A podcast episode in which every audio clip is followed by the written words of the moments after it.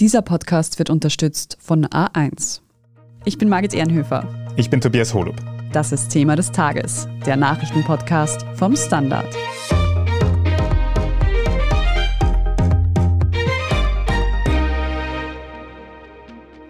ORF-Programme zu streamen muss bald etwas kosten. Das hat der Verfassungsgerichtshof in Österreich entschieden. Über eine Reform des öffentlich-rechtlichen Rundfunks wird ja schon länger diskutiert. Nun hat die GIS-Gebühr in ihrer gewohnten Form ein Ablaufdatum, nämlich Ende 2023. Wir fragen heute nach, ob bald mehr Menschen ORF-Gebühren zahlen müssen oder ob sich die Finanzierung des ORF ganz grundsätzlich ändern wird. Wir besprechen außerdem, warum der Verfassungsgerichtshof auch eine Cannabis-Legalisierung ablehnt und wie mächtig unser Höchstgericht eigentlich ist. Harald Fiedler, du berichtest für den Standard über Medien und kennst dich auch beim ORF sehr gut aus. Wie ist es denn jetzt eigentlich zu diesem Urteil des Verfassungsgerichtshofs VfGH zum ORF-Gesetz gekommen? Naja, ganz praktisch ist es dazu gekommen, indem der ORF eine Beschwerde beim Verfassungsgerichtshof eingelegt hat, dass er für Streaming-Nutzung keine GIS-Gebühren verlangen darf. Der Verfassungsgerichtshof sieht das anscheinend ähnlich. Er hat dieser Beschwerde stattgegeben. Was steht in dem Urteil dazu jetzt drinnen? Das würde jetzt ein bisschen zu weit führen, ehrlich gesagt, die 38 Seiten zu referieren. Aber im Prinzip steht drinnen, die Bindung der GIS an Rundfunkempfang, wie sie bis jetzt Praxis war, ist verfassungswidrig, weil man nicht eine bestimmte Nutzungsmöglichkeit einfach von der Zahlung ausnehmen kann, weil die GIS eben für ein bestimmtes öffentlich-rechtliches Angebot im Dienste der Allgemeinheit, wenn man so will, bezahlt wird. Und da kann man nicht sagen, ja, aber die, die es auch nützen können über Stream, die brauchen nichts zahlen. Und bisher und aktuell noch ist es ja eben so, dass man für Online-Streaming eben keine GIS-Gebühr zahlen muss. Warum eigentlich nicht? Naja, in den geltenden Gesetzen, Rundfunkgebührengesetz und ORF-Gesetz steht drinnen, du musst Gebühren zahlen, wenn du ein empfangsbereites Rundfunkgerät zu Hause hast. Stationärer Empfang nennt man das.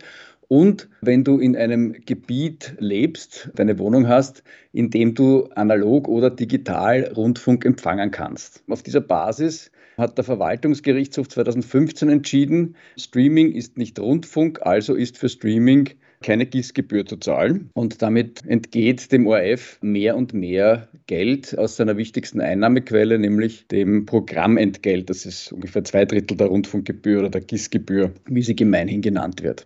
Und das soll sich eben jetzt ändern. Bevor wir da weiter in Details gehen, wenn wir jetzt schon über das ORF-Gesetz sprechen, Harald, kannst du uns kurz ein bisschen Kontext geben? Wieso ist das Gesetz überhaupt so wichtig und was steht da eigentlich noch drinnen?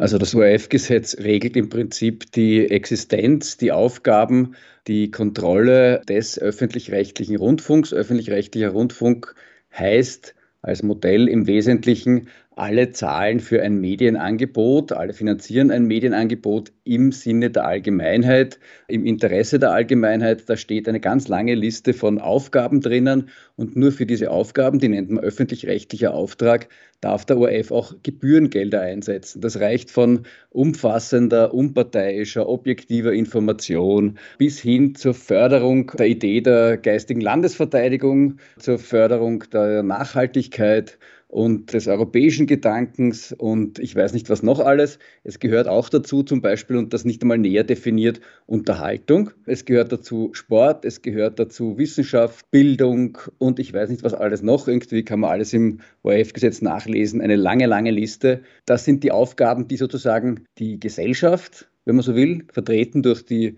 Politik, dem ORF gegeben hat, die er bitte für diese Gesellschaft erfüllen soll. Und dafür wird er auch bezahlt. Und weil dafür eben auch alle gemeinschaftlich zahlen sollten, hat der VfGH jetzt festgestellt, Streaming darf davon nicht mehr ausgenommen sein. Was bedeutet das jetzt also ganz konkret für uns? Müssen in Zukunft auch Leute GIS zahlen, sobald sie nur einen Laptop oder ein Smartphone daheim haben? Ich bin jetzt kein Jurist, ehrlich gesagt. Ich kann es dir nicht endgültig sagen. Das hängt davon ab, wie der Gesetzgeber, also de facto die Regierungsmehrheit im Nationalrat, auf diese Entscheidung reagiert. Es gibt eine Frist bis Ende 2023 haben die Höchstrichterinnen und Richter dem Gesetzgeber Zeit gegeben für eine Neuregelung. Das könnte sein eine Haushaltsabgabe, wie es sie schon in Deutschland gibt oder auch in der Schweiz, die dort auch mit Einführung etwas reduziert wurde gegenüber den bisherigen GIS oder in Deutschland GETS-Beiträgen, weil eben mehr zahlen. Konkrete Regelungen sind jetzt Aufgabe der Politik. Die Grünen wollen eine Haushaltsabgabe, die ÖVP, Medienminister und Kanzler auch der SPÖ davor haben dieses Wort nur sehr ungern in den Mund genommen von einer Haushaltsabgabe, weil Argument, es wäre eine neue Steuer und das wollen wir nicht. Wir haben versprochen, es gibt keine neuen Steuern und so weiter. Es wäre wahrscheinlich die einfachste und ich würde auch sagen, gerechteste Lösung, bevor wir jetzt anfangen, dass GIS-Kontrolleure nicht nur an der Tür klopfen und fragen, ob man ein betriebsbereites Fernseh- oder Radiogerät daheim hat, sondern auch, ob man ein Smartphone hat, ob man einen Laptop hat, ob man einen Breitbandanschluss hat oder ob man einen Mobilfunkvertrag hat, weil all das ermöglicht einem natürlich ORF-Angebote zu nutzen und in Zukunft wahrscheinlich auch noch mehr nach den Plänen des ORF, der ja verstärkt auf Streaming auch setzen will. Aber nur zur Klarstellung, verstehe ich das jetzt richtig, dass bei dieser Idee Haushaltsabgabe dann wirklich jeder einzelne Haushalt in Österreich pauschal zahlen müsste für den ORF? verstehst du nicht ganz richtig. Es müsste nicht jeder Haushalt zahlen, sondern wie bisher gäbe es zum Beispiel Ausnahmen für einkommensschwache Haushalte. Da gibt es schon jetzt Befreiungen, ich glaube rund 300.000, wenn mich nicht alles täuscht. Es gibt weiterhin auch in Deutschland Befreiungen aus sozialen Gründen zum Beispiel. Also das heißt, es ist nicht jeder und jeder, aber die meisten, ja. Ich halte das auch für relativ sinnlos, weil ich lese ganz gerne auch Forenbeiträge, wo in den vergangenen Jahren dann immer, hihi, ich zahle keine GIS, weil ich die Sendung ABC nur streame und damit kann sich die GIS brausen. Das finde ich halt irgendwie ein bisschen sozusagen einen schlampernden Umgang mit dem Thema. Und natürlich zahlt jeder und jede ungern, wenn er oder sie nicht muss, aber ja, ich sehe schon eine öffentliche Aufgabe, die der ORF da erfüllt. Könnte man noch präziser fassen, vielleicht noch ein bisschen mehr eingrenzen, noch ein bisschen genauer definieren, aber grundsätzlich halte ich diese öffentliche Aufgabe schon für sinnvoll. Was ich mich dabei aber noch frage, könnte man da nicht auch einfach ein Abo-Modell machen und das quasi jeder bezahlt, der schauen möchte? Man könnte natürlich ein Abo-Modell machen. Man kann auch die Gießgebühren abschaffen oder den ORF abschaffen. Also möglich ist alles. Was gegen ein Abo-Modell spricht, ist die Argumentation, die auch der Verfassungsgerichtshof jetzt eingeschlagen hat. Eben dieser Dienst an der Allgemeinheit, dieser allgemein zugängliche Dienst. Man kann natürlich ein Modell wie Netflix oder Sky oder was auch immer versuchen. Da geht aber die Zugänglichkeit für alle verloren. Und insofern ist ein Abo-Modell aus meiner Sicht schwierig und nicht nur aus meiner Sicht. Wohl auch aus der Sicht des ORF. Du hast am Anfang schon angesprochen, dass der ORF selbst eben dieses Urteil vom VfGH jetzt angestoßen hat mit einer Beschwerde. Ist das dann jetzt eine gute Nachricht für den ORF? Bekommt er jetzt viel mehr Geld? Naja, für den ORF ist es jetzt abhängig von der Neuregelung, natürlich eine gute Nachricht. Der ORF hat in seiner Beschwerde an den Verfassungsgerichtshof auch hochgerechnet, was in diese Streaming-Lücke, also dieser Einnahmenentgang wegen der GIS-Freiheit von Streaming kostet. Und da kommt er auf Zahlen von 53 bis 120 Millionen im Jahr. Wenn man bedenkt, dass die Gebühreneinnahmen des ORF 2021 so ungefähr 650 Millionen waren. Jetzt gab es eine Gebührenerhöhung, aber gleichzeitig die Streaming-Lücke. Also da wären 50, 60 Millionen schon 10 Prozent der Einnahmen und 120 doch deutlich mehr, ein deutlich höherer Anteil, ein Sechstel vielleicht. Ne? Da geht es also doch um eine ganz schöne Menge Geld, die dem ORF da aktuell entgeht. Wir sprechen jetzt gleich noch über die Rolle des Verfassungsgerichtshofs, auch in Bezug auf die Legalisierung von Cannabis. Nach einer kurzen Pause. Bleiben Sie dran. Sommer, Sonne, Sparen. Denn jetzt gibt's bei A1 Top 5G Smartphones um bis zu 100 Euro günstiger. Wie das Samsung Galaxy A53 5G ab 0 Euro. Und zu jeder A1 Mobil-Neuanmeldung gibt's jetzt eine zusätzliche SIM-Karte mit 25 GB drei Monate lang gratis. Ideal für Kinder oder PartnerInnen. Jetzt du im A1 Giganetz. Harald, wird das alles denn eigentlich auch Einfluss auf Privatmedien haben? Also alle die, die eben nicht durch öffentliche Gebühren finanziert werden? Naja, natürlich hat alles, was den ORF betrifft, Einfluss auf Privatmedien, weil der ORF der weitaus größte Medienkonzern in Österreich ist und den Markt beherrscht im Rundfunk und auch online. Und online sozusagen spielen alle auf dem gleichen Spielfeld, der ORF und die privaten Verlagshäuser, die privaten Rundfunkhäuser und zugleich auch noch der internationale Gigant Google, Facebook, die die Werbemärkte dominieren. Also insofern hat alles einen Einfluss auch auf private Medien. Verhandelt wird gerade ein ORF-Gesetz mit mehr Möglichkeiten für den ORF im Streaming, aber zugleich fordern private Medien eben auch Beschränkungen, Begrenzungen des ORF, damit dessen Marktbeherrschung nicht weiter zunimmt. Und es gibt einige private Medienhäuser, die durchaus von einer Existenzgefährdung sprechen, wenn der ORF noch mehr darf. Und es gibt kein privates Medienhaus, das mit fixen Einnahmen jährlich von 650 Millionen Euro rechnen kann. Also das ist einfach ein sehr dominierender Faktor und ein sehr, sehr solid finanzierter Faktor in Österreich. Ein zweiter Aspekt, ganz kurz noch, es ist auch ein bisschen die Frage, wie man so eine Haushaltsabgabe dann ausgestaltet, falls eine kommt. Es gibt da immer wieder Forderungen von privaten Medienunternehmen, Medienverbänden, eben mit einer Haushaltsabgabe gleich eine Medienabgabe zu kreieren und aus dieser Medienabgabe nicht alleine die ORF-Programmentgelte oder Beiträge für den ORF zu finanzieren, sondern auch eben Förderungen für private Medienhäuser. Also insofern betrifft das und eine Neuregelung auch private auf diesem Wege. Du hast es ja schon angesprochen, Harald. Über dieses Schließen der Streaming-Lücke ist schon sehr lange diskutiert worden.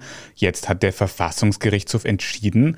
Warum hat das bis jetzt nicht funktioniert? Warum musste ein Gericht entscheiden? Und was sagt das über die Medienpolitik in Österreich aus? Wenn wir in die Mediengeschichte zurückblicken, hat der Verfassungsgerichtshof schon mehrfach Medienpolitik gemacht, die die jeweilige Regierungsmehrheit im Nationalrat nicht gemacht hat oder sehr eigeninteressenorientiert gemacht hat. Der Verfassungsgerichtshof hat schon irgendwie ein absurdes Privatfernsehgesetz aufgehoben, wo private Sender nicht mal Bewegtbild hätten senden dürfen in den 90er Jahren. Der Verfassungsgerichtshof entscheidet auch Dinge oder treibt medienpolitische Entwicklungen voran, um die sich die eigentliche Medienpolitik gerne drückt, eben wie zum Beispiel eine Entscheidung, kann man weiterhin ungleich behandeln, Menschen, die ORF-Programme nicht einmal nützen. Wer ein betriebsbereites Rundfunkgerät daheim hat, muss Rundfunkgebühr zahlen. Völlig wurscht, ob er eine Zehntelsekunde auch nur oder nicht ORF-Programm nutzt. Jemand, der ORF-Programm rund um die Uhr nutzt, aber im Stream braucht keine Gießgebühr zahlen. Das ist einfach sozusagen reparaturbedürftig, würde ich sagen, auch wenn sich alle jetzt ärgern, die irgendwie sich bis jetzt über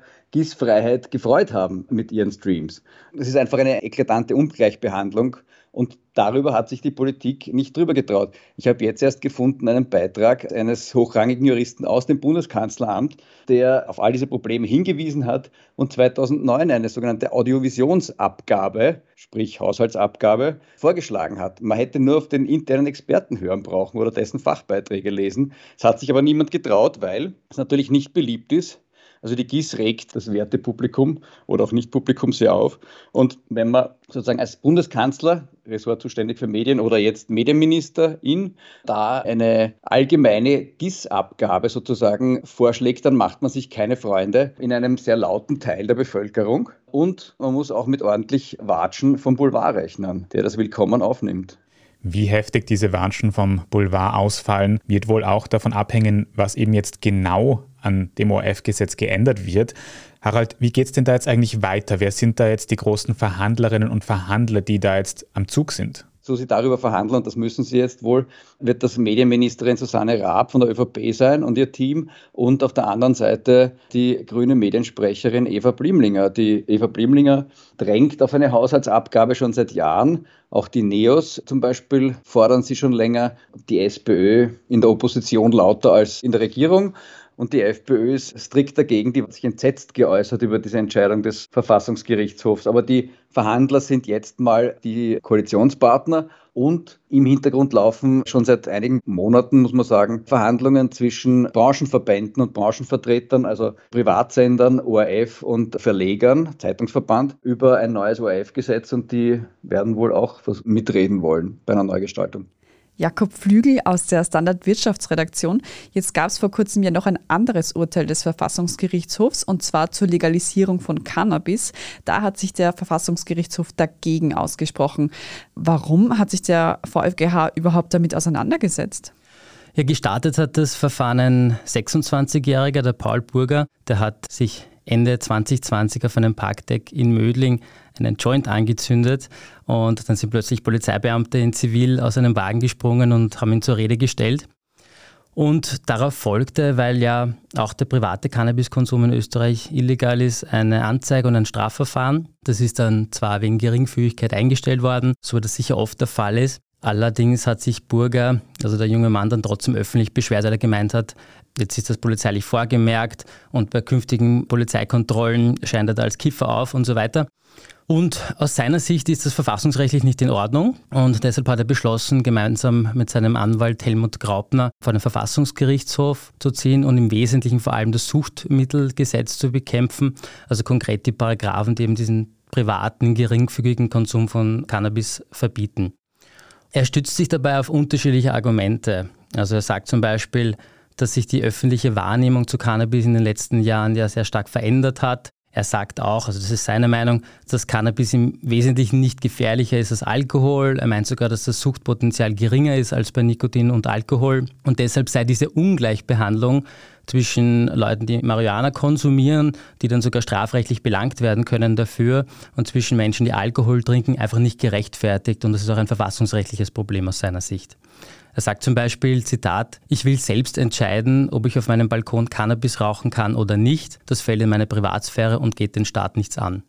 Waren also auf jeden Fall einige konkrete Argumente dabei. Wie hat jetzt der Verfassungsgerichtshof auf diese Argumente reagiert? Was sind die Gegenargumente? Ja, der Verfassungsgerichtshof hat jetzt eine relativ deutliche Absage erteilt, muss man eigentlich sagen. Er hat sich mit dem Antrag nämlich inhaltlich gar nicht befasst, sondern er sagt im Wesentlichen auf drei Seiten, was auch sehr wenig ist für so eine Entscheidung, dass der Antrag offensichtlich aussichtslos ist und deshalb gar nicht intensiver geprüft werden muss.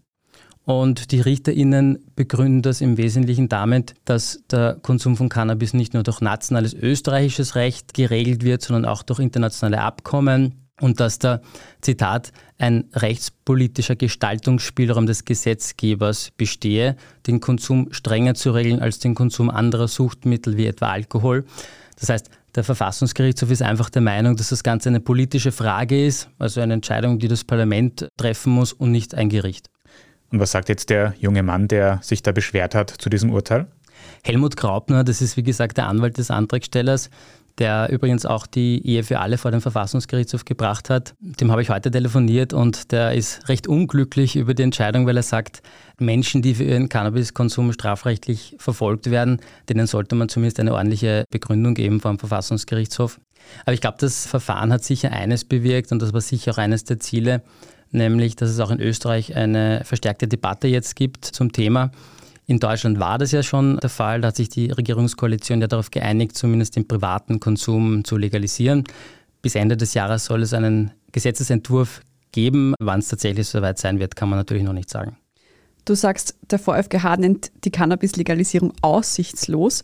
Und jetzt haben wir auch gerade über das ORF-Gesetz gesprochen. Auch da hat er eine sehr weitreichende Entscheidung getroffen. Hat der Verfassungsgerichtshof vielleicht zu viel Macht? Ich glaube, es ist schwierig, die beiden Entscheidungen miteinander zu vergleichen. Beim ORF-Gesetz hat der Verfassungsgerichtshof ja tatsächlich in der Sache, also inhaltlich entschieden. Ganz einfach deshalb, weil sich der Medienkonsum verändert hat und es nicht gerecht ist, dass Leute, die den ORF nur im Internet konsumieren, nichts bezahlen müssen. Das ist schon eine rechtliche Frage. Da geht es um den Gleichheitssatz. Und in dem Fall, also wenn man jemandem einen Vorwurf machen will, dann sollte das eher das Parlament sein, weil Schließlich wäre es deren Aufgabe gewesen, schon in den letzten Jahren, es war ja absehbar und das ist keine neue Diskussion, sondern das Problem besteht ja schon länger, wäre es eigentlich deren Aufgabe gewesen, da eine Neuregelung zu finden. Und jetzt ja, müssen sie, sind sie dazu verpflichtet bis 2023. Warum ist die Cannabis-Entscheidung damit nicht zu vergleichen, wie du gesagt hast? Bei der Cannabis-Entscheidung ist es ja gerade so, dass der Verfassungsgerichtshof sagt, das ist eine politische Entscheidung und die muss das Parlament klären und nicht die Gerichte. Aber ganz allgemein ist es natürlich immer so bei Verfassungsgerichten auf der ganzen Welt, dass die zwar nach rechtlichen Gesichtspunkten entscheiden, also sie argumentieren auch rechtlich in ihren Entscheidungen, aber die Fragen, die sich dort stellen, sind natürlich auch oft politisch. Und dieses Phänomen, dass politische Entscheidungen von Höchstgerichten getroffen werden, ist zum Beispiel in den USA ja sehr stark ausgeprägt.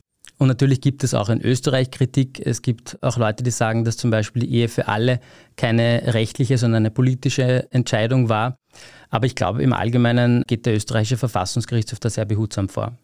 Jetzt hat er sich jedenfalls einmal gegen eine Legalisierung von Cannabis ausgesprochen und für eine Reform des ORF-Gesetzes. Wie genau die dann ausschauen wird, das bleibt noch abzuwarten. Vielen Dank für eure Einschätzungen heute, Jakob Flügel und Harald Fiedler. Gerne. Danke euch, gerne. Wir sprechen jetzt gleich in unserer Meldungsübersicht noch darüber, warum Wladimir Putin gerade den Iran besucht und wo man das beste Restaurant der Welt findet. Wenn Ihnen diese Folge von Thema des Tages bisher gefallen hat, dann abonnieren Sie uns doch auf Ihrer liebsten Podcast-Plattform. Und wenn Sie schon dabei sind, dann lassen Sie uns doch gleich eine gute Bewertung da. Das hilft uns wirklich sehr. Jetzt aber dranbleiben, wir sind gleich zurück.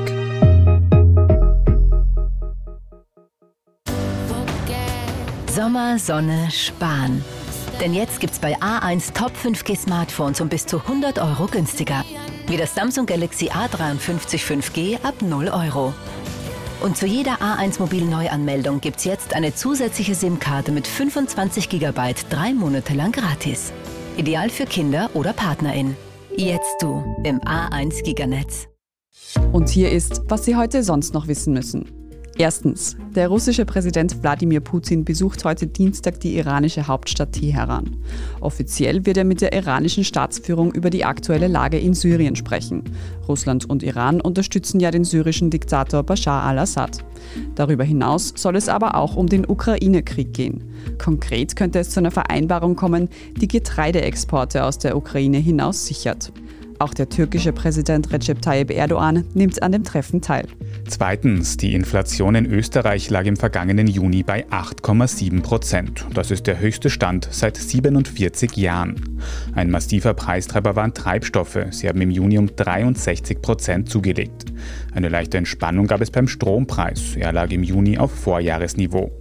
Allein von Mai auf Juni ist die Inflation merklich gestiegen und wenn sie im gleichen Tempo weiter steigt, könnte Österreich eine Jahresinflation von 18 Prozent erreichen. Und drittens, das beste Restaurant der Welt findet man in Dänemark, nämlich das Geranium in Kopenhagen. 1000 RestaurantkritikerInnen haben über die World's 50 Best Awards abgestimmt. Auf den Plätzen 2 und 3 stehen Lokale aus Peru und Spanien. Das beste österreichische Restaurant ist das Steirereck in Wien. Mit Platz 13 ist es überhaupt die bestplatzierte Adresse im deutschsprachigen Raum. Dänemark hat das Ranking zum zweiten Mal in Folge gewonnen. Der letztjährige Sieger Noma ist allerdings nicht mehr auf der Liste zu finden. Denn wer einmal gewonnen hat, darf an dem Ranking in Zukunft nicht mehr teilnehmen. Gut, für uns gibt es jedes Jahr ein neues bestes Restaurant. Das genaue Ranking finden Sie auf der Standard.at und dort lesen Sie natürlich auch alles weitere zum aktuellen Weltgeschehen. Falls Sie Feedback oder Anmerkungen für uns haben, schicken Sie diese gerne an podcast.derstandard.at. Und wenn Sie unsere journalistische Arbeit unterstützen möchten, dann können Sie das zum Beispiel tun, indem Sie für ein Standard-Abo zahlen. Wenn Sie uns über Apple Podcasts hören, können Sie dort auch ein Premium-Abo abschließen. Das hilft uns wirklich sehr. Ich bin Tobias Holub. Ich bin Margit Ehrenhöfer. Danke fürs Zuhören und bis zum nächsten Mal.